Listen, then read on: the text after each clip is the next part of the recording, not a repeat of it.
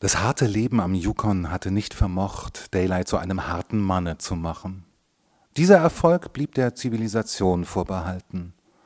In dem wilden, grausamen Spiel, das er jetzt spielte, schwand das Wohlwollen, das ihn bisher gekennzeichnet hatte, ganz unmerklich und auf gleiche Weise wie sein schleppender Dialekt. Und scharf und nervös wie seine Sprechweise wurde auch seine Seele. In diesem rasenden Tempo des Spiels fand er immer weniger Zeit, gutmütig zu sein. Die Veränderung zeichnete sogar seine Züge. Die Linien wurden strenger. Seltener erschien das lustige Lächeln auf seinen Lippen und in seinen Augenwinkeln. Die Augen selbst, schwarz und feurig wie die eines Indianers, funkelten zuweilen vor Grausamkeit und brutalem Machtbewusstsein. Die von seiner ganzen Persönlichkeit ausstrahlende, überwältigende Lebenskraft blieb, aber es war jetzt die des Siegers, des schonungslosen Bezwingers, seine Kämpfe mit der elementaren Natur waren gewissermaßen unpersönlich gewesen. Jetzt kämpfte er mit den Männchen seiner Rasse, und diese unerbittlichen Kämpfe zeichneten ihn mehr, als es die Mühen seiner Schlittenreisen und Flussfahrten getan. Da trat Didi Mason in sein Leben, fast unmerklich, er hatte sie ganz unpersönlich engagiert, so wie er seine Büroeinrichtung angeschafft, seinen Laufjungen und Morrison, den einzigen Kontoristen und sein Faktotum engagiert hatte. In den ersten Monaten wäre er nicht imstande gewesen, die Farbe ihrer Augen oder ihres Haares anzugeben. Ebenso wenig hatte er eine Ahnung, wie sie sonst aussah. Für ihn war sie Fräulein Mason, und das war alles, wenn er sie auch als gewandte und zuverlässige Sekretärin schätzte. Als er aber eines Morgens einige Briefe unterschrieb, fiel ihm eine grammatikalische Wendung auf, die er, wie er bestimmt wusste, nicht beim Diktieren gebraucht hatte. Er drückte zweimal auf den Klingelknopf und einen Augenblick später trat Fräulein Mason ein. Hab ich das gesagt, Fräulein Mason? fragte er, indem er ihr den Brief reichte und ihr die fragliche Stelle zeigte.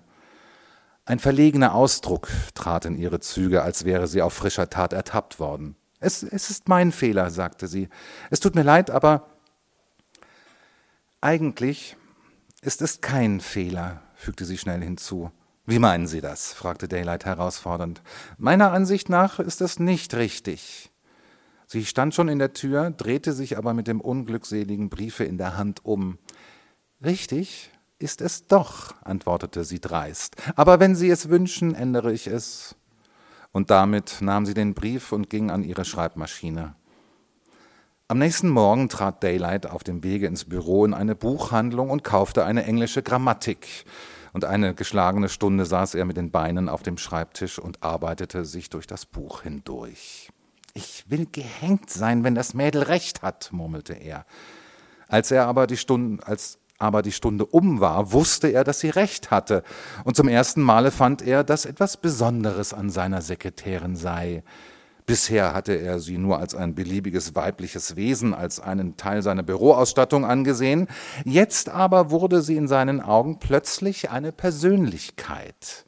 Sie wusste offenbar manches, wovon er keine Ahnung hatte, und er begann Notiz von ihr zu nehmen. Als sie an diesem Nachmittag das Büro verließ, bemerkte er zum ersten Mal, wie gut sie gewachsen war und dass sie sich zu kleiden verstand. Er kannte nichts von den Einzelheiten der Frauenkleidung und sah denn auch nichts an ihrer hübschen Bluse und dem gut sitzenden Rock. Er sah nur die Wirkung im Allgemeinen. Sie sah aus, wie man aussehen musste, aber das kam eben daher, dass nichts Auffallendes an ihr war. Netter kleiner Käfer war sein Urteil, als die Kontortür sich hinter ihr schloss. Als er ihr am nächsten Morgen Briefe diktierte, bemerkte er, dass ihr Haar hellbraun mit einem Goldschimmer war. Die blasse Sonne ließ das Gold wie schwelendes Feuer schimmern, was sehr anziehend war.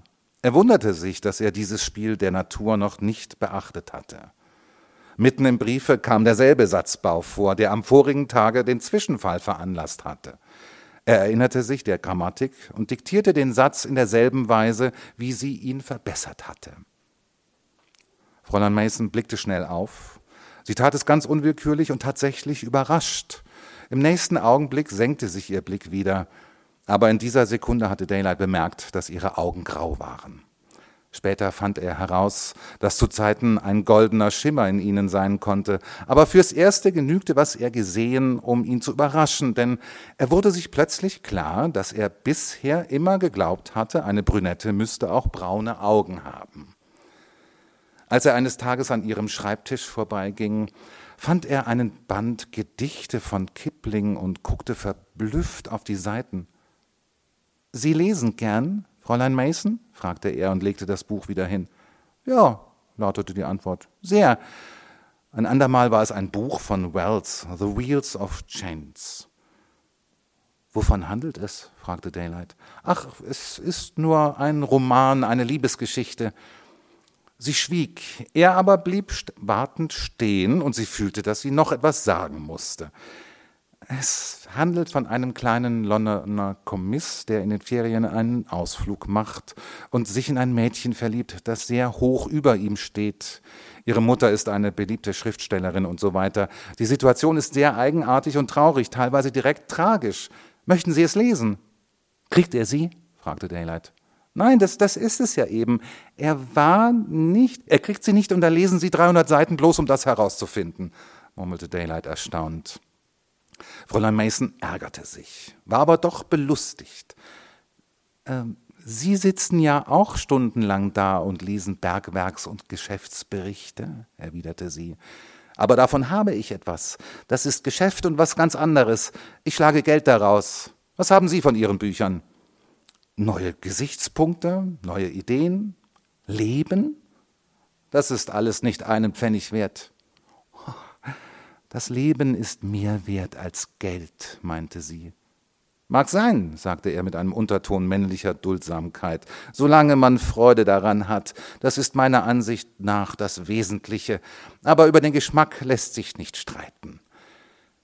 Trotz seiner Überlegenheit hatte er eine Ahnung, dass sie eine Menge wusste und zugleich das Gefühl, dass er ein Barbar war, der hier den Zeugnissen einer mächtigen Kultur gegenüberstand. Ihm war Kultur etwas Wertloses, aber er hatte dennoch immer wieder eine unbestimmte Vorstellung, dass sie mehr bedeutete, als er sich denken konnte.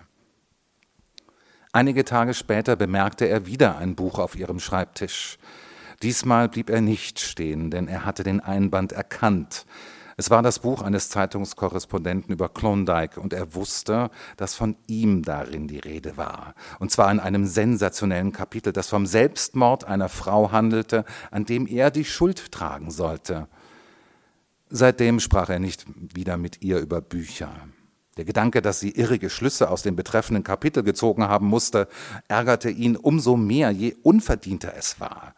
Das war denn doch der Gipfel. Er, Burning Daylight, ein Herzensbrecher, und eine Frau sollte sich aus Liebe zu ihm das Leben genommen haben. Er kam sich selbst wie der unglücklichste Mensch vor. Es war ja aber auch schreckliches Pech, dass gerade dieses Buch von all den Tausenden, die es auf der Welt gab, seiner Sekretärin in die Hände fallen musste.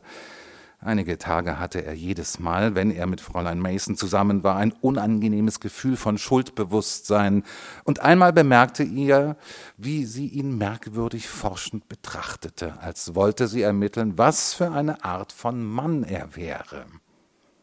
Er erkundigte sich bei Morrison, dem Kontoristen, der erst seit seiner persönlichen Antipathie gegen Fräulein Mason Luft machen musste, ehe er das wenige, was er wusste, berichtete.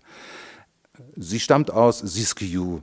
Es lässt sich gut mit ihr zusammenarbeiten, gewiss, aber sie ist sehr von sich eingenommen, exklusiv, verstehen Sie. Wie äußert sich das? fragte Daylight. Ja, sie, sie fühlt sich zu gut, um mit ihren Kollegen zu verkehren. Ich habe sie ein paar Mal eingeladen ins Theater und so, aber es ist nichts zu machen. Sie sagt, dass sie viel Schlaf braucht und nicht spät aufbleiben kann und einen weiten Weg bis Berkeley, da wohnt sie, hat. Dieser Teil des Berichts gefiel Daylight ausnehmend. Sie war etwas Besonderes, daran war nicht zu zweifeln, aber Morrisons nächste Worte schlugen ihm eine böse Wunde. Das ist aber alles Unsinn. Sie läuft immer mit Studenten herum. Ins Theater gehen, das kann sie nicht, weil sie zu viel Schlaf braucht. Aber mit denen tanzen, das kann sie immer. Ich finde, das ist ein bisschen zu vornehm für eine Bürodame. Und dann hält sie sich auch noch ein Pferd Sie reitet und treibt sich immer in den Bergen drüben herum. Ich habe sie selbst eines Sonntags gesehen. Oh, sie will hoch hinaus und ich möchte bloß wissen, wie sie das macht. Mit 65 Dollar im Monat kommt man doch nicht weit. Und dabei hat sie noch einen kranken Bruder. Wohnt sie bei ihrer Familie? fragte Daylight.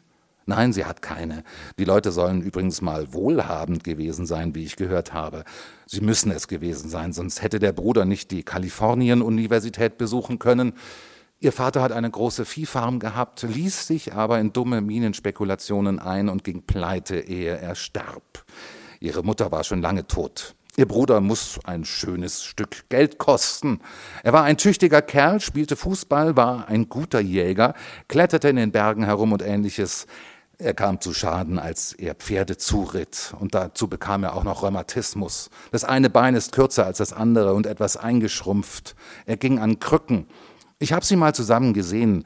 Sie wollten mit der Fähre übersetzen. Die Ärzte haben jahrelang an ihm herumgedoktert. Und jetzt ist er, glaube ich, im französischen Hospital. Alle diese Streiflichter erhöhten Daylights Interesse für Didi Mason. Aber so sehr er es auch wünschte, gelang es ihm doch nicht näher mit ihr bekannt zu werden. Er dachte daran, sie zum Frühstück einzuladen, besaß aber die angeborene Ritterlichkeit des Hinterwäldlers und so blieb es bei der Absicht. Er wusste, dass ein Mann von Selbstachtung kaum seine Sekretärin zum Frühstück einladen konnte. Hinter allen Gründen Daylights aber lag eine gewisse Furcht. Das Einzige, was er je gefürchtet hatte, waren Frauen, aber vor denen hatte er auch sein ganzes Leben lang Angst gehabt. Und jetzt, da er den ersten aufglimmenden Drang und das erste Verlangen nach dem Weibe spürte, war diese Furcht auch nicht leicht zu verjagen. Die Angst vor den Schürzenbändern war immer noch da und ließ ihn Entschuldigungen dafür finden, dass er mit Didi Mason nicht weiterkam. Da Daylight keine Gelegenheit fand, Didi Masons nähere Bekanntschaft zu machen, schlief sein Interesse für sie allmählich ein. Das war nur natürlich, denn er steckte tief in Spekulationen. Die Zivilisation hatte Daylight nicht zu einem besseren Menschen gemacht. Zwar kleidete er sich gewählter, hatte etwas bessere Manieren und sprach ein reineres Englisch. Er hatte sich auch an eine bessere Lebensweise gewöhnt und hatte seinen Witz in dem heißen Kampfe zwischen wütenden Männchen geschärft, bis er scharf wie ein Rasiermesser war. Aber es war auf Kosten seiner einstigen überströmenden Liebenswürdigkeit geschehen. Von der Verfeinerung der Zivilisation wusste er nichts. Er war zynisch, bitter und brutal geworden. Er war auch nicht mehr wie einst der Mann mit den Muskeln aus Stahl und Eisen. Es fehlte ihm an Bewegung, er aß mehr, als ihm zuträglich war und trank allzu viel. Seine Muskeln begannen schlaff zu werden und sein Schneider machte ihn auf seinen zunehmenden Umfang aufmerksam. Das hagere Indianergesicht veränderte sich. Unter den Augen bildeten sich Säcke, der Halsumfang wurde größer und die erste an ein Doppelkinn gemahnende Falte zeigte sich. Der frühere asketische Ausdruck, eine Folge des genügsamen, harten Lebens, war verschwunden. Die Züge waren breiter und schwerer geworden, gleichsam gezeichnet von dem Leben, das er führte. Der seit Monaten tobende Sturm der gesamten Presse hatte an Daylights Charakter nicht ein Tütelchen Gutes gelassen. Es gab keinen Punkt in seiner Geschichte, der nicht zum Verbrechen oder zum Laster verzerrt war. Der Umstand, dass er auf diese Weise öffentlich zu einem schändlichen Ungeheuer gestempelt war, hatte fast die letzte schwache Hoffnung in ihm ertötet, Didi Mason näher kennenzulernen. Er fühlte, dass ein Mann seines Kalibers nicht die geringste Aussicht hatte, mit freundlichen Augen von ihr angesehen zu werden, und nur durch eine Gehaltserhöhung auf 75 Dollar den Monat konnte er sie zwingen, an ihn zu denken. Die Aufbesserung wurde ihr durch Morrison mitgeteilt. Sie bedankte sich später bei Daylight und damit war die Sache erledigt.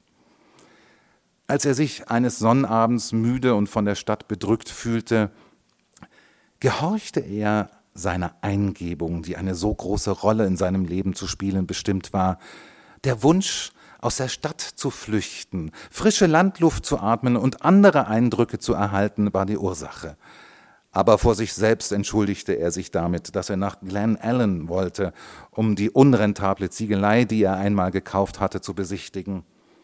Er verbrachte die Nacht in einem kleinen ländlichen Gasthof und ritt am Sonntagmorgen aus dem Dorfe.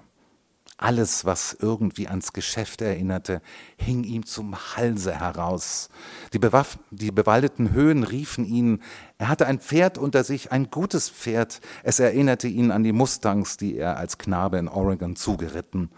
Er war früher ein guter Reiter gewesen, und er hatte seine Freude daran, wie das Pferd jetzt auf dem Gebiss kaute und wie das Sattelzeug knirschte.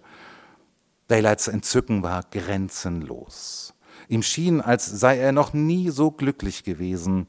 Die Erinnerung an das alte Leben in den Wäldern war wieder erwacht, und alles, was er sah, beschäftigte ihn. Das Moos auf Stämmen und Zweigen, die Misteldolden, die von den Eichen herabhingen, das Nest einer Waldratte, die Wasserkresse, die in den schützenden Wirbeln des Bächleins wuchs, die Schmetterlinge, die auf ihrem Fluge Sonnenschein und Schatten spalteten, die blauen Häher, die in bunten Farben funkelnd durch die Seitenschiffe des Waldes huschten, die kleinen zaunkönigartigen Vögelchen, die im Gebüsch umherhüpften und den Schrei der Wachteln nachahmten, der rotköpfige Specht, der mit dem Klopfen aufhörte und den Kopf auf die Seite legte, um ihn zu betrachten.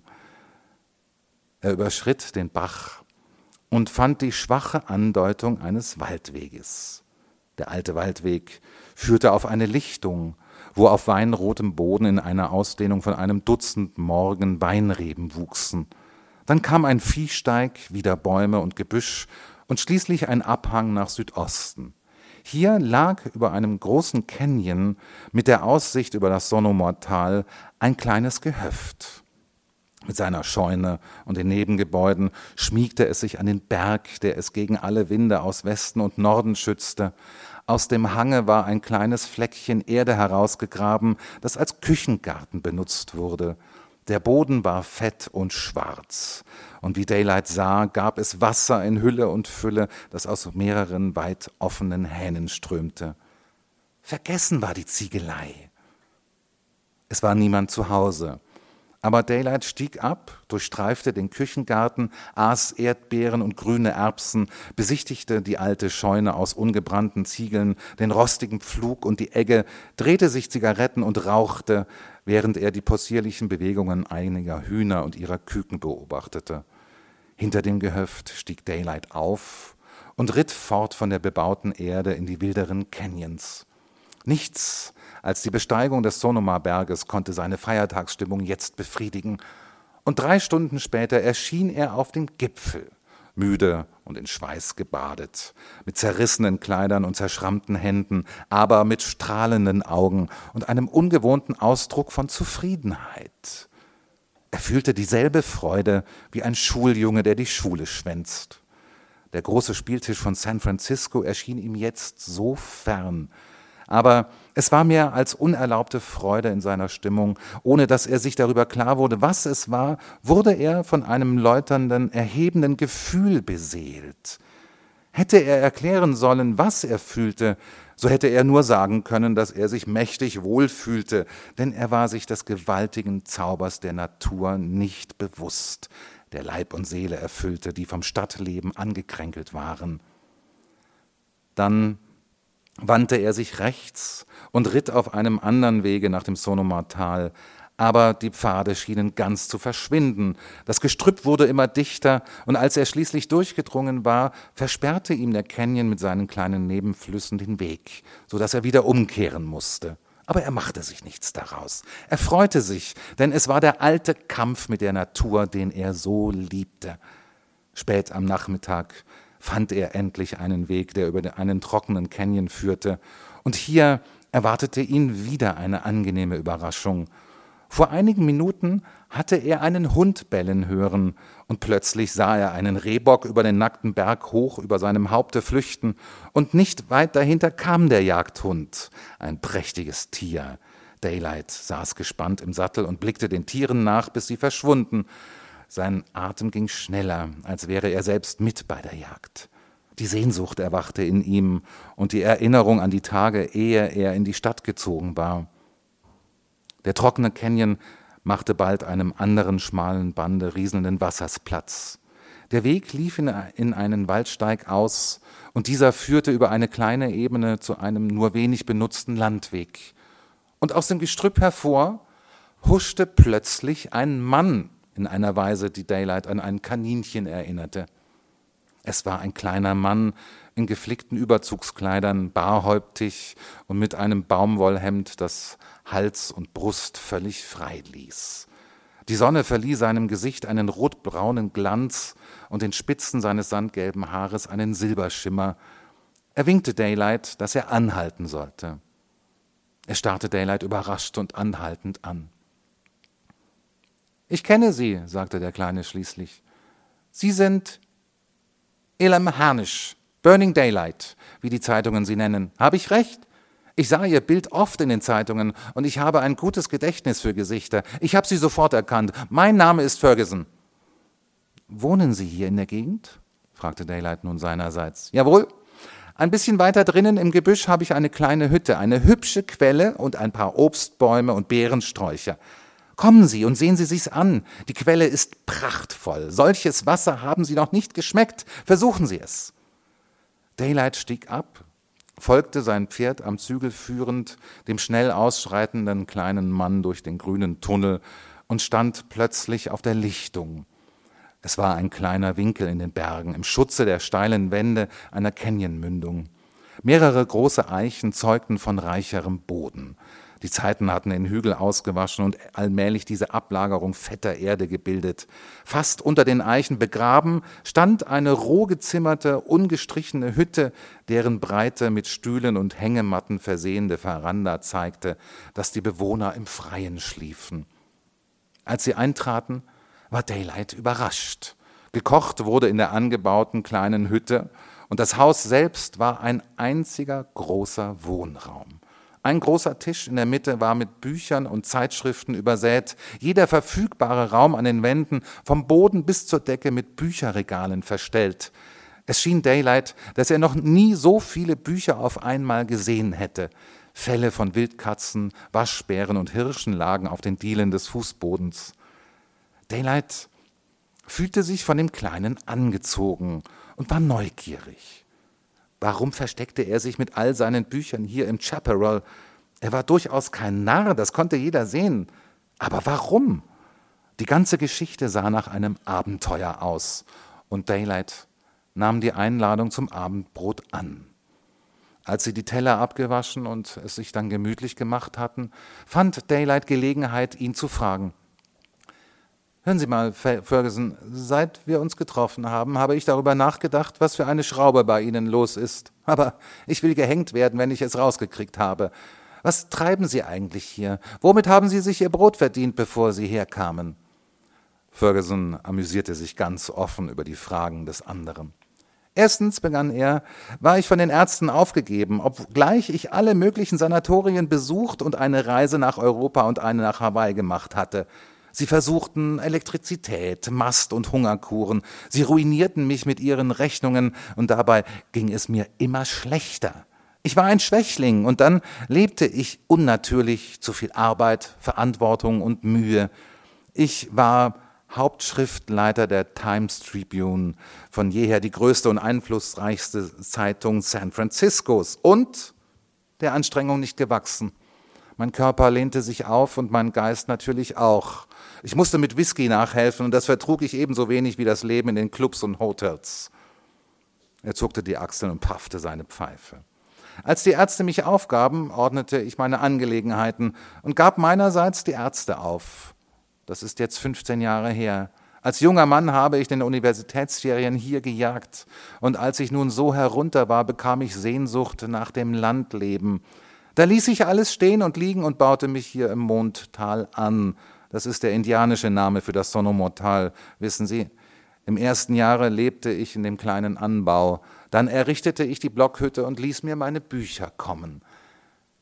Ich habe früher nicht gewusst, was Glück und Gesundheit ist. Und nun schauen Sie mich an. Wagen Sie zu behaupten, dass ich nach 47 Jahren aussehe? Ach, nein, ich, ich, ich würde Sie höchstens für 40 halten, gestand Daylight. Aber als ich herkam, sah ich fast wie ein 60-Jähriger aus. Und das war vor 15 Jahren. Aber was machen Sie denn jetzt? fragte Daylight. Sie müssen doch Geld haben, um Kleidung und Zeitschriften zu kaufen. Ich arbeite eine Woche oder einen Monat, wie es sich gerade trifft, pflüge im Winter, pflücke Trauben im Herbst und im Sommer gibt es immer irgendwelche Arbeit bei den Ansiedlern. Meine Bedürfnisse sind nicht groß, viel brauche ich also nicht zu arbeiten. Die meiste Zeit vertreibe ich mit Nichtstun. Ich könnte gelegentlich für Zeitschriften und Zeitungen schreiben, aber ich ziehe vor, zu pflügen und Trauben zu pflücken. Sie brauchen mich nur anzusehen, um zu wissen, warum. Ich bin hart wie Stein und ich liebe die Arbeit. Aber ich sage Ihnen, man muss sich daran gewöhnen. Ich war damals ein schwächlicher kleiner Kerl, bleichsüchtig und vom Alkohol degeneriert, ein Hasenfuß mit nicht mehr als einem Prozent Ausdauer. Aber ich hielt durch und gebrauchte meinen Körper, wie die Natur es bestimmt hat, nicht über dem Schreibtisch liegend oder Whisky saufend. Und naja, hier bin ich, ein anderer Mensch als zuvor. Und nun erzählen Sie mir vom Klondike und wie sie es fertiggebracht haben, bei ihrem letzten Kampf ganz San Francisco auf den Kopf zu stellen. Sie sind ein tüchtiger Streiter, wissen Sie, und sie setzen meine Fantasie in Bewegung, wenn ich mir auch bei näherem Nachdenken sage, dass sie ebenso ein Narr wie die anderen sind. Herrschsucht, das ist eine furchtbare Krankheit. Warum sind Sie nicht in Ihrem Klondike geblieben? Und warum reißen Sie sich nicht los und leben ein natürliches Leben wie ich zum Beispiel? Sie sehen, ich kann auch Fragen stellen nun sprechen Sie und lassen Sie mich eine Weile zuhören. Erst um 10 Uhr verließ Daylight Ferguson. Als er im Sternenlicht fortritt, kam ihm plötzlich in den Sinn, das Gehöft auf der anderen Seite des Tales zu kaufen. Er dachte nicht daran, sich je dort niederlassen zu wollen. Sein Spiel hielt ihn in San Francisco.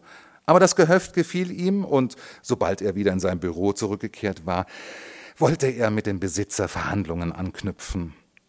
Daylight spielte weiter. Aber sein Spiel war in eine neue Phase getreten. Die Triebfeder war jetzt die Rache.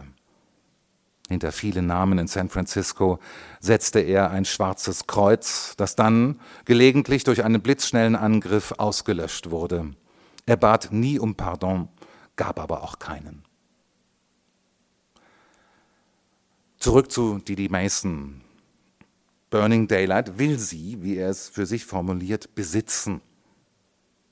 Spricht ja Bände.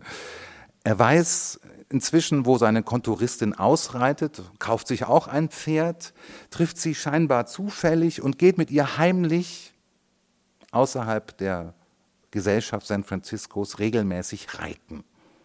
Er gesteht Didi, dass er sie liebt, fragt aber nicht direkt nach einer möglichen Heirat, noch nicht. Der letzte gemeinsame Ritt vor dem Winter. Der Winter kommt bald, sagte sie eines Tages bedauernd und ein wenig herausfordernd. Und dann ist es vorbei mit unseren Ritten. Aber ich muss sie sehen, rief er hastig. Sie schüttelte den Kopf. Es war sehr schön, sagte sie und sah ihn offen an. Ihr Gesicht war ernst und fast bekümmert, als wollte sie ihn nicht kränken. Ich bin doch wirklich sehr brav gewesen, erklärte er. Sagen Sie selbst, ob das nicht wahr ist.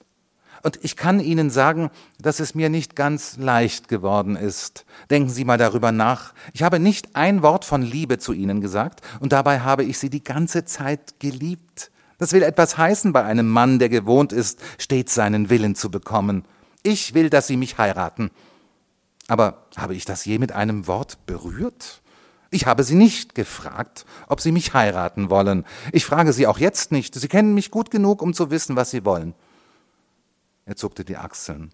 Ich weiß nicht recht und ich möchte jetzt nicht den Versuch machen. Sie sollen sich völlig klar darüber sein, ob Sie glauben, es mit mir wagen zu können oder nicht. Und deshalb spiele ich ein so langsames, ruhiges Spiel, ich möchte nicht verlieren. Das war eine Art von Verehrung, die Didi noch nicht kannte. Es lagen Nüchternheit und Kälte darin, die sie kränkten, aber das Gefühl verschwand, wenn sie sich der Leidenschaft erinnerte, die sie Tag ein, Tag aus in seinen Augen gesehen, in seiner Stimme gehört hatte. Sie sehen also, fuhr er fort, dass wir uns im Winter treffen müssen, allein schon damit das Spiel gleich ist. Sie haben selbstverständlich Ihren Entschluss noch nicht fassen können. Doch, unterbrach sie ihn, Mein Glück liegt nicht auf diesem Wege. Ich habe Sie gern, Herr Harnisch, aber mehr kann es nie werden. Das kommt wohl daher, dass Ihnen meine Lebensweise nicht zusagt? Nein, das ist es nicht. Aber es ist Ihr Leben im Allgemeinen, Ihr Geschäft. Es gibt sicher Frauen genug in der Welt, die einen Mann wie sie heiraten und glücklich werden können, aber ich könnte es nicht. Und je mehr ich einen solchen Mann liebte, desto unglücklicher würde ich sein. Und wenn ich unglücklich wäre, so würde das ihn natürlich auch wieder unglücklich machen. Ich würde einen Irrtum begehen und er selbst einen ähnlichen, obgleich er nicht so schwer an den Folgen seines Irrtums zu tragen hätte, da ihm ja immer noch sein Geschäft bliebe. Geschäft. Daylight schnappte nach Luft. Was ist Schlechtes an meinem Geschäft? Es ist ein ehrliches Spiel, was man von den meisten Geschäften nicht sagen kann. Ich spiele ehrliches Spiel und brauche nicht zu lügen, zu betrügen oder mein Wort zu brechen. Didi war erleichtert über die Wendung, die das Gespräch genommen hatte, und benutzte die Gelegenheit, um ihre Meinung ihm zu sagen. Im alten Griechenland wurde ein Mann als ein guter Bürger angesehen, wenn er Häuser baute, Bäume pflanzte. Sie vollendete ihr Zitat nicht, sondern zog schnell den Schluss. Wie viele Häuser haben Sie gebaut? Wie viele Bäume gepflanzt? Warum können Sie mit all Ihrem Geld nicht etwas Gutes tun? Daylight lachte. Ha, Gutes mit meinem Geld tun. Das wäre ungefähr so, als wollte ich den lieben Gott ins Gesicht schlagen und ihm erzählen, dass er nicht verstehe, die Welt zu regieren, die er selbst erschaffen hat, und dass man ihm sehr dankbar sein würde, wenn er ein wenig abtreten und einem eine Chance gäbe. Ich sitze nicht nachts in meinem Bett und denke an den lieben Gott, und ich betrachte die Sache daher etwas anders. Ist es nicht ein komischer Gedanke, herumzulaufen, den Leuten mit einer großen Keule den Kopf einzuschlagen und ihnen ihr Geld abzunehmen, bis man genug hat und dann zu bereuen und die Köpfe zu flicken, die die anderen Räuber eingeschlagen? Urteilen Sie selbst. So ist es, wenn man mit seinem Gelde Gutes tun wollte. Konisch, nicht wahr? Urteilen Sie selbst. Er drehte sich eine Zigarette und betrachtete sie halb neugierig, halb lustig. Seine Antworten und sein rücksichtsloses Verallgemeinern, das er in einer harten Schule gelernt hatte, waren verwirrend. Sechs Wochen verstrichen, ohne dass er Didi außerhalb des Kontors gesehen hätte. Und die ganze Zeit war er fest entschlossen, keine Annäherungsversuche mehr zu machen. Am siebenten Sonntag aber wurde die Sehnsucht in ihm übermächtig. Es war ein stürmischer Tag. Ein heftiger Südost wehte und ein Regenschauer nach dem anderen ging über die Stadt nieder. Er konnte sie sich nicht aus dem Sinn schlagen, und immer wieder stand das Bild vor seinem Geiste, wie Didi am Fenster saß und nähte oder sonst eine unnütze weibliche Beschäftigung vorhatte. Als der Zeitpunkt kam, da ihm sein erster Martini ins Zimmer gebracht wurde, trank er ihn nicht.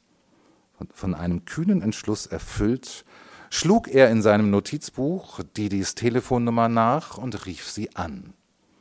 Zuerst war die Tochter der Wirtin am Apparat, aber einen Augenblick später hörte er die Stimme, nach der er sich so gesehnt hatte. Ich wollte Ihnen nur sagen, dass ich Sie besuchen werde. Ich wollte nicht kommen, ohne es Ihnen gesagt zu haben. Das ist alles. Ist etwas vorgefallen? klang ihre Stimme. Das sage ich Ihnen, wenn ich da bin. Er ließ den roten Wagen zwei Ecken vorher halten und kam zu Fuß bei dem hübschen, dreistöckigen, schindelgedeckten Haus in Berkeley an. Er kam sich wie ein Tier vor, das lange nichts zu fressen bekommen hatte. Das Verlangen wallte in ihm auf, und ihm war, als müsse er über den leckeren Bissen vor ihm herfallen. Hier gab es weder Geduld noch Diplomatie. Der kürzeste Weg war ihm nicht zu schnell, und es war doch, wenn er es gewusst hätte, der unglücklichste, den er hätte wählen können. Hören Sie, sagte er mit einer Stimme, die von unterdrückter Leidenschaft bebte, ich möchte nicht im Kontor um Sie anhalten. Darum bin ich hier. Didi Mason, ich muss Sie besitzen. Ich muss. Während er so sprach, war er auf sie zugetreten mit einem flammenden Ausdruck in den schwarzen Augen und mit brennenden Wangen. Der Angriff war so schnell gekommen, dass sie kaum Zeit hatte, einen kleinen erschreckten Schrei auszustoßen und zurückzutreten. Gleichzeitig ergriff sie seine Hand, da er sie in seine Arme zu schließen suchte. Sie war plötzlich totenblass geworden. Ich kann Sie nicht heiraten, sagte sie. Sie lieben mich nicht. Sie, sie schüttelte den Kopf. Können Sie mich nicht leiden, nur ein ganz klein wenig? Ich habe Sie sehr gern, aber er wartete einen Augenblick, dass sie fortfuhr, und da sie schwieg, tat er es selbst. Ich habe keine übertrieben hohe Meinung von mir selber, und ich weiß daher, dass ich nicht prahle, wenn ich sage, dass ich einen sehr guten Ehemann abgeben würde. Ich kann mich so gut hineinversetzen, was es für eine Frau für, wie für sie heißt, unabhängig zu sein. Aber sie würden auch als meine Frau unabhängig sein. Ich würde ihre Freiheit nicht beschränken. Sie könnten ihrem eigenen Willen folgen, nichts würde zu gut für sie sein. Ich würde ihnen alles geben, was ihr Herz begehrte, nur nicht sich selbst warf sie plötzlich beinahe scharf ein. Einen Augenblick war Daylight starr. Lassen Sie es mich Ihnen denn erklären, und das ehrlich und offen, wie Sie gefragt haben. Sie schwieg, als wisse sie nicht recht, wo beginnen. Sie sind selbst ehrlich und aufrichtig. Wollen Sie, dass ich es auch bin, dass ich Ihnen Dinge sage, die Ihnen wehtun werden? ich möchte sie so gern heiraten, aber ich bin bange. Ich bin stolz und gedemütigt zugleich darüber, dass ein Mann wie Sie sich etwas aus mir macht. Aber Sie haben zu viel Geld. Das ist der Punkt, wo mein grässlich gesunder Menschenverstand ein Wort mitsprechen will. Selbst wenn wir uns wirklich heirateten, so würden Sie nie mein Mann, mein Geliebter und Gatte sein, Sie würden der Mann ihres Geldes sein. Ihr Geld besitzt sie, nimmt ihre Zeit, ihre Gedanken, ihre Energie, alles in Anspruch, gebietet ihnen hierhin und dorthin zu gehen, dies und jenes zu tun. Sehen Sie das nicht ein? Ja, ich fühle, dass ich sehr lieben, viel geben, alles geben kann. Aber dagegen verlange ich auch zwar nicht alles, aber viel, viel mehr als ihr Geld zulassen würde. Ich liebte sie schon, als ich sie noch gar nicht kannte, als sie eben erst aus Alaska gekommen waren. Sie waren mein Held. Sie waren der Burning Daylight, der Goldgräber, der kühne Reisende und Pionier. Und sie sahen danach aus. Ich glaube nicht, dass eine Frau sie ansehen konnte, ohne sie zu lieben. Damals. Aber jetzt sehen sie nicht mehr so aus. Bitte. Bitte, verzeihen Sie mir, wenn ich Sie verletze.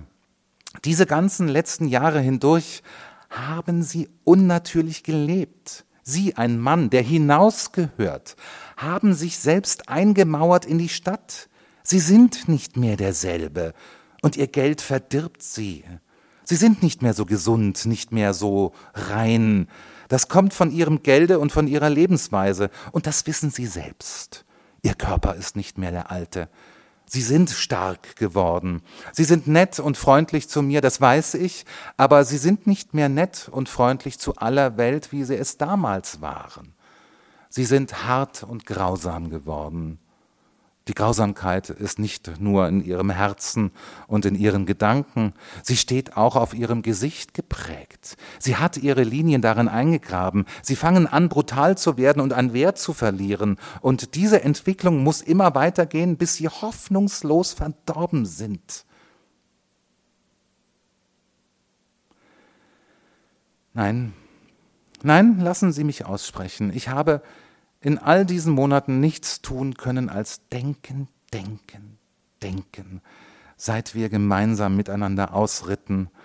Und jetzt, da ich einmal angefangen habe, will ich auch alles sagen, was ich so lange mit mir herumgetragen habe.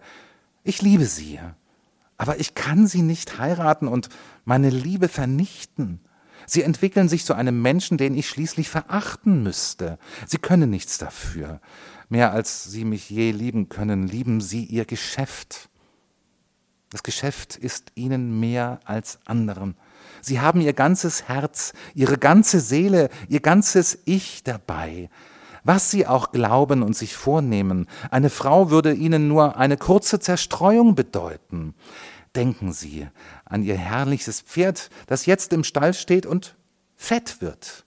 Sie würden mir ein prachtvolles Schloss kaufen und ich könnte dann sitzen und mir die Augen ausweinen, weil ich so hilflos und außerstande bin, sie zu retten. Die Krankheit, die Sie Geschäft nennen, würde sie auffressen und in Wirklichkeit mit ihnen verheiratet sein. Sie spielen damit, wie sie mit allem anderen, wie sie auf ihren Schlittenreisen in Alaska mit ihrem Leben gespielt haben. Keiner durfte so weit und so schnell reisen wie sie, so schwer arbeiten und so viel ertragen. Sie behalten nie etwas in Reserve. In jedes Unternehmen werfen Sie alles, was Sie haben. Und jetzt sage ich kein Wort mehr, fügte sie hinzu. Ich habe schon viel zu viel gesagt.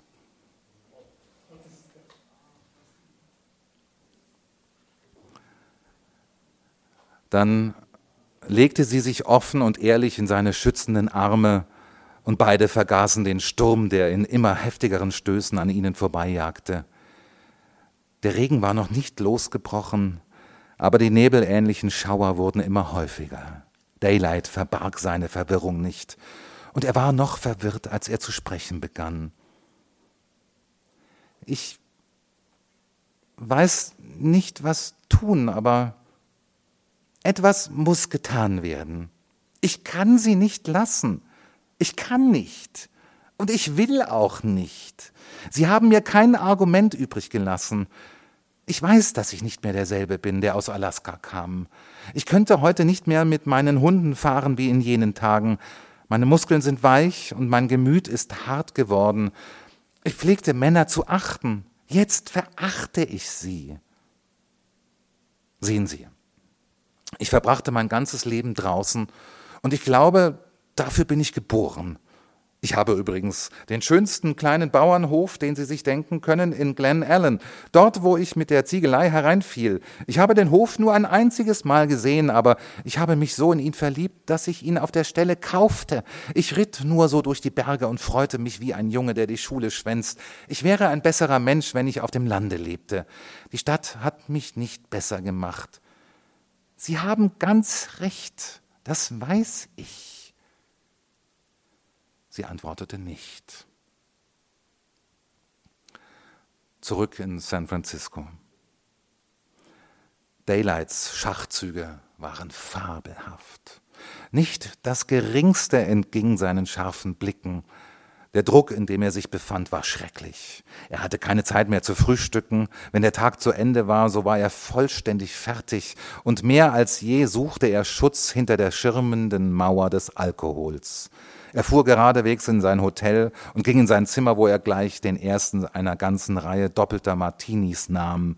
Beim Essen war er schon benebelt und die Panik vergessen. Wenn er zu Bett ging, hatte er seinen Whisky-Rausch. Er war nicht betrunken, aber betäubt. So ging es Tag für Tag. Und die Tage wurden zu Wochen. Viel schlimmer als der beherrschte Dauertrinker ist der stille Säufer, und das wurde Daylight jetzt. Er trank selten in Gesellschaft, fast immer allein in seinem Zimmer. Täglich, wenn er von seiner Arbeit und Mühe heimkam, trank er, bis er schläfrig wurde und schlief ein mit dem Bewusstsein, dass er am nächsten Morgen mit trockener, brennender Kehle aufwachen und dasselbe Tagesprogramm wiederholen würde. Schließlich, als der Sommer im Anzug war, trat eine Wendung zum Besseren ein. Didi hatte recht. Er war nicht mehr der Mann, der er einst gewesen. Er setzte sich plötzlich auf, wie er sich selbst, wie er Didi im Stich gelassen hatte. Sie hatte recht, tausendmal recht. Und sie hatte Verstand genug, um das zu wissen, Verstand genug, nicht einen Mann zu heiraten, dessen Körper von Whisky zerrüttet und der Sklave seines Geldes war. Er sprang aus dem Bette und betrachtete sich in dem großen Spiegel der Schranktür. Es war kein schöner Anblick. Die hageren Wangen von früher waren verschwunden. Jetzt waren seine Backen schwer und hingen wie unter ihrem eigenen Gewicht. Er suchte die Linien von Grausamkeit, von denen Didi gesprochen hatte, und er fand sie. Er fand auch den harten Schimmer in den Augen, die mit Blut gesprenkelt waren von all dem Alkohol, den er am vorigen Abend und in den vergangenen Monaten und Jahren getrunken hatte. Dann krempelte er sich die Ärmel seines Pyjamas auf. Kein Wunder, dass der Hammerwerfer ihn beim Armdrücken gestern in der Bar bezwungen hatte. Das waren ja keine Muskeln mehr. Sie waren unter einer beginnenden Fettschicht begraben. Er warf die Jacke ab und erschrak von neuem. Die Muskeln auf Brust, Schulter und Leib, die sich so, so scharf abgezeichnet hatten, waren zu reinen Fettpolstern geworden.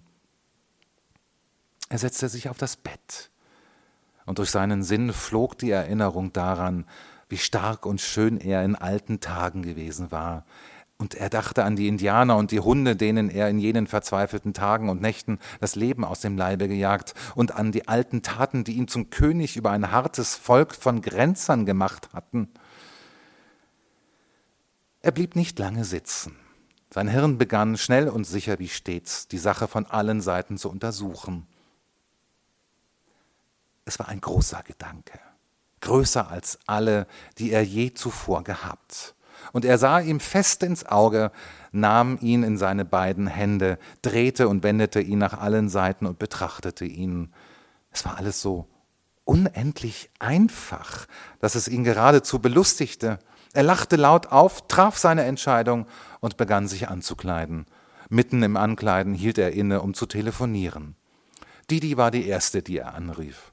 Kommen Sie heute nicht ins Kontor, sagte er. Ich komme hinaus, um Sie einen Augenblick zu sprechen. Er rief auch andere an.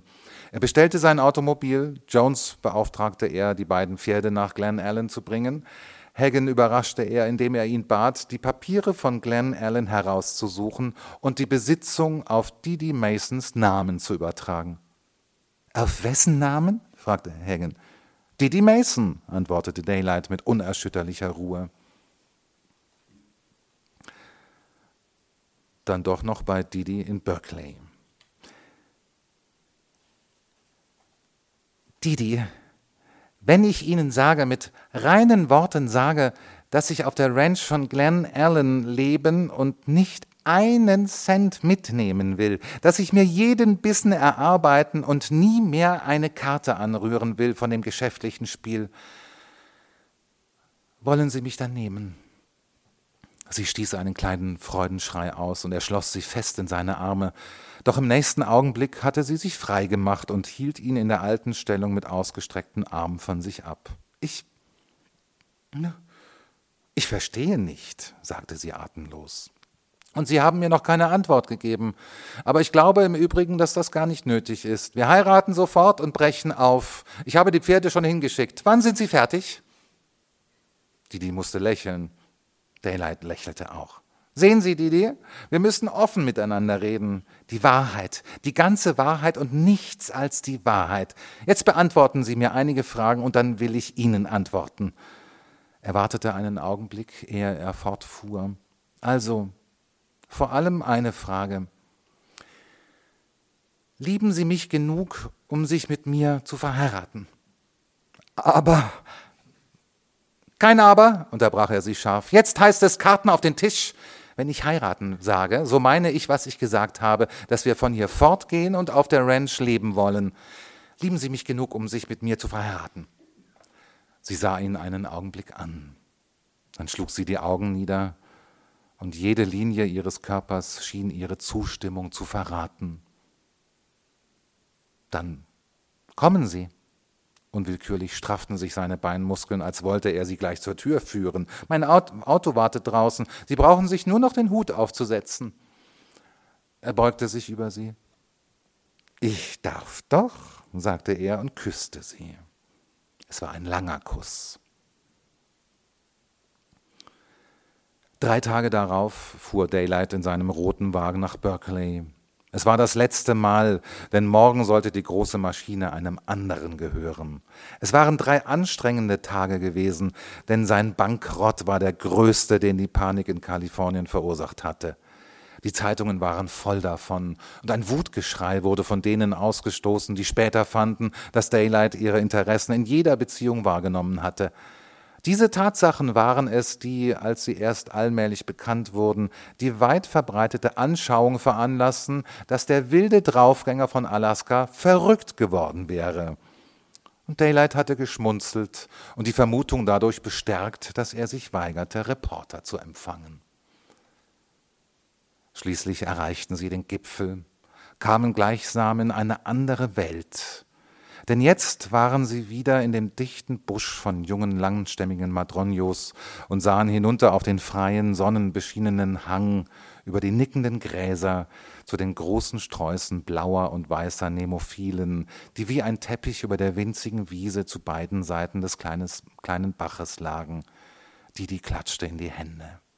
Sie setzten über den Bach und ritten auf dem Viehsteige über die niedrige Felshöhe und durch das Manzanita-Gebüsch bis sie das nächste Tal mit seinen von Wiesen umgrenzten kleinen Bach erreichten. Es sollte mich nicht wundern, wenn wir bald auf ein paar Wachteln stießen, sagte Daylight, und kaum hatte er ausgesprochen, als schon wildes, aufgeregtes Trommeln erscholl und die alten Wachteln aufflogen, während die Jungen eilig Schutz suchten und wie durch Zauberwort gerade vor ihren Augen verschwanden. Dann schlugen sie den alten Waldpfad ein, und kamen an eine kleine Rodung, wo die Weintrauben in der roten vulkanischen Erde wuchsen. Hierauf folgten sie dem Viehsteig durch neue Wälder, neues Gestrüpp, durchritten hin und wieder ein bewaldetes Tal und erreichten den Hof, der am Rande des großen Canyons lag und erst in Sicht kam, als sie ihn fast erreicht hatten. Didi stand auf der breiten Veranda, die rings um das Haus lief, während Daylight die Pferde anband. Es schien Didi, als wäre es sehr still. Es war die trockene, warme, atemlose Ruhe des kalifornischen Mittags. Die ganze Welt schien zu schlafen. Irgendwo gurten träge Tauben. Sie hörte Daylight zurückkommen und ihr Atem ging tief und schnell. Er nahm ihre Hand in die seine, und als er den Türgriff fasste, fühlte er, wie sie zögerte. Da legte er den Arm um sie die Tür sprang auf und zusammen traten sie ein. Viele, die in der Stadt geboren und aufgewachsen, sind zum Mutterschoß der Erde geflohen und haben großes Glück gewonnen, aber sie haben es sich nur durch eine Reihe bitterer Enttäuschungen erkämpft. Mit Didi und Daylight war es anders. Sie waren beide auf dem Lande geboren und kannten es. Sie glichen zwei Menschen, die nach langer Wanderung endlich heimgekehrt waren, es war weniger das Unerwartete in ihrem Verhältnis zur Natur als die Freude des Wiedererkennens. Und noch etwas hatten sie gelernt, nämlich, dass es für sie, die sich an die Fleischtöpfe gewöhnt hatten, leichter war, sich an das trockene Brot zu gewöhnen, als für die, die nur das Brot gekannt hatten. Nicht etwa, dass sie ärmlich gelebt hätten, sie fühlten nur innige Freude und tiefe Befriedigung über die kleinen Dinge, Daylight, der das höchste und fantastischste Spiel gespielt hatte, fand, dass es hier auf den Hängen der Sonoma-Berge noch dasselbe Spiel war. Man hatte stets eine Arbeit zu verrichten, Kämpfe zu bestehen, Hindernisse zu überwinden. Wenn er es im kleinen Versuche anstellte und Geflügel für den Markt züchtete, interessierte ihn die Spekulation in Küken nicht weniger als früher das Rechnen mit Millionen. Erst im zweiten Sommer errichtete Daylight den mächtigen Herd, der bei weitem den Fergusons an der anderen Seite des Tales in den Schatten stellte. Denn alle diese Dinge brauchten Zeit und Didi und Alem hatten keine Eile. Sie begingen nicht den Fehler der meisten Städter, die aus Land flüchten, ohne das Geringste vom Leben dort zu kennen. Sie versuchten nicht zu viel, sie hatten auch keine Schulden abzubezahlen und trachteten nicht nach Reichtum. Sie machten keine großen Ansprüche bezüglich des Essens und hatten keine Miete zu bezahlen, und daher konnten sie ohne Ehrgeiz ihre Pläne schmieden, lebten ihr Leben füreinander und die Freuden des Landlebens, von denen der gewöhnliche Landbewohner abgeschnitten ist.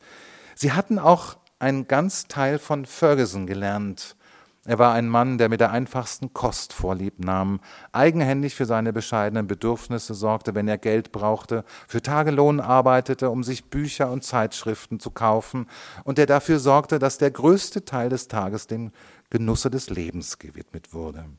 Er liebte es, nachmittags der Länge nach im Schatten zu liegen und zu lesen oder mit der Sonne aufzustehen und weite Ausflüge über die Berge zu machen. Eines Tages unterbrach Daylight wieder das Lesen, um dem Wasser in einem der Rieselgräben eine neue Richtung zu geben. Aber da sah er, dass der Kanal trocken war. Er nahm Hacke und Schaufel auf die Schulter, holte Hammer und Kneifzange aus dem Werkzeugschuppen und kehrte dann auf die Veranda zu Didi zurück. Ich muss sicher das Rohr ausgraben, sagte er zu ihr. Es ist der Erdrutsch, der den ganzen Winter gedroht hat. Jetzt ist er wohl endlich angekommen. Als er halbwegs den Pfad hinuntergeschritten war, kam er zu dem Erdrutsch. Es war nichts von Bedeutung, nur ein paar Tonnen Erde und zusammengestürztes Gestein, aber es hatte 50 Fuß darüber angefangen und Kraft genug gehabt, die Wasserleitung bei einer Zweigstelle zu zerreißen. Ehe er an die Arbeit ging, blickte er zu der Stelle hinauf, von der der Erdrutsch gekommen war, und er tat es in der Weise des geübten Minenarbeiters. Und was er sah, ließ fast seine Augen aus den Höhlen treten.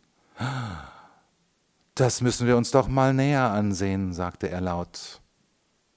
Er schien ein anderer Mensch geworden. Die größte Menge Cocktail hätte nicht diese Flamme in seinen Augen entzünden, nicht seine Wangen mit solcher Glut färben können.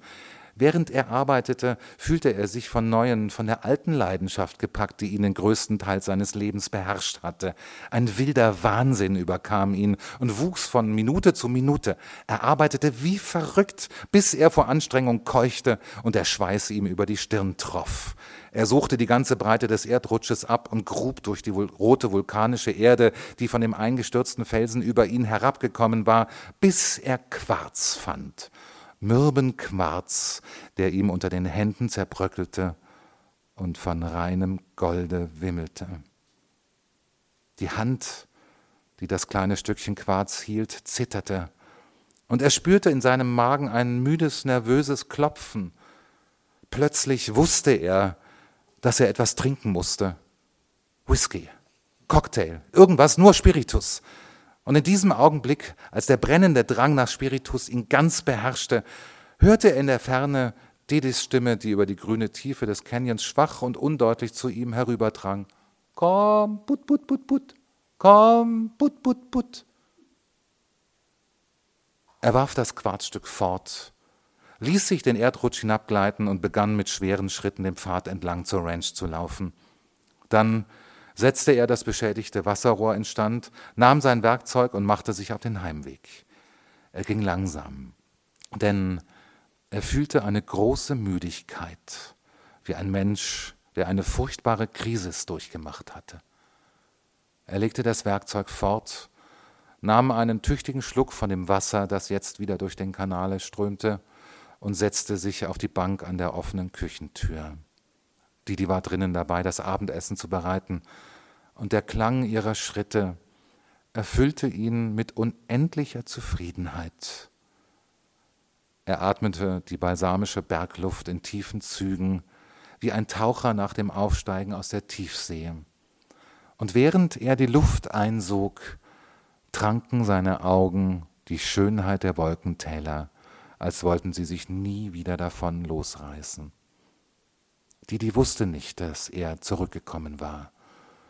Und er wandte hin und wieder den Kopf und blickte sie verstohlen an, ihre geschickten Hände, den Bronzeschimmer über ihrem braunen Haar, das aufflammte, wenn sie in den breiten Sonnenscheinstreifen trat, der durch das Fenster hereinströmte, die Verheißung ihrer Gestalt. Und ihn durchfuhr es wie ein Stich, so lieb und teuer war ihm das alles. Er hörte, wie sie sich der Tür näherte und wandte absichtlich den Kopf nach dem Tale.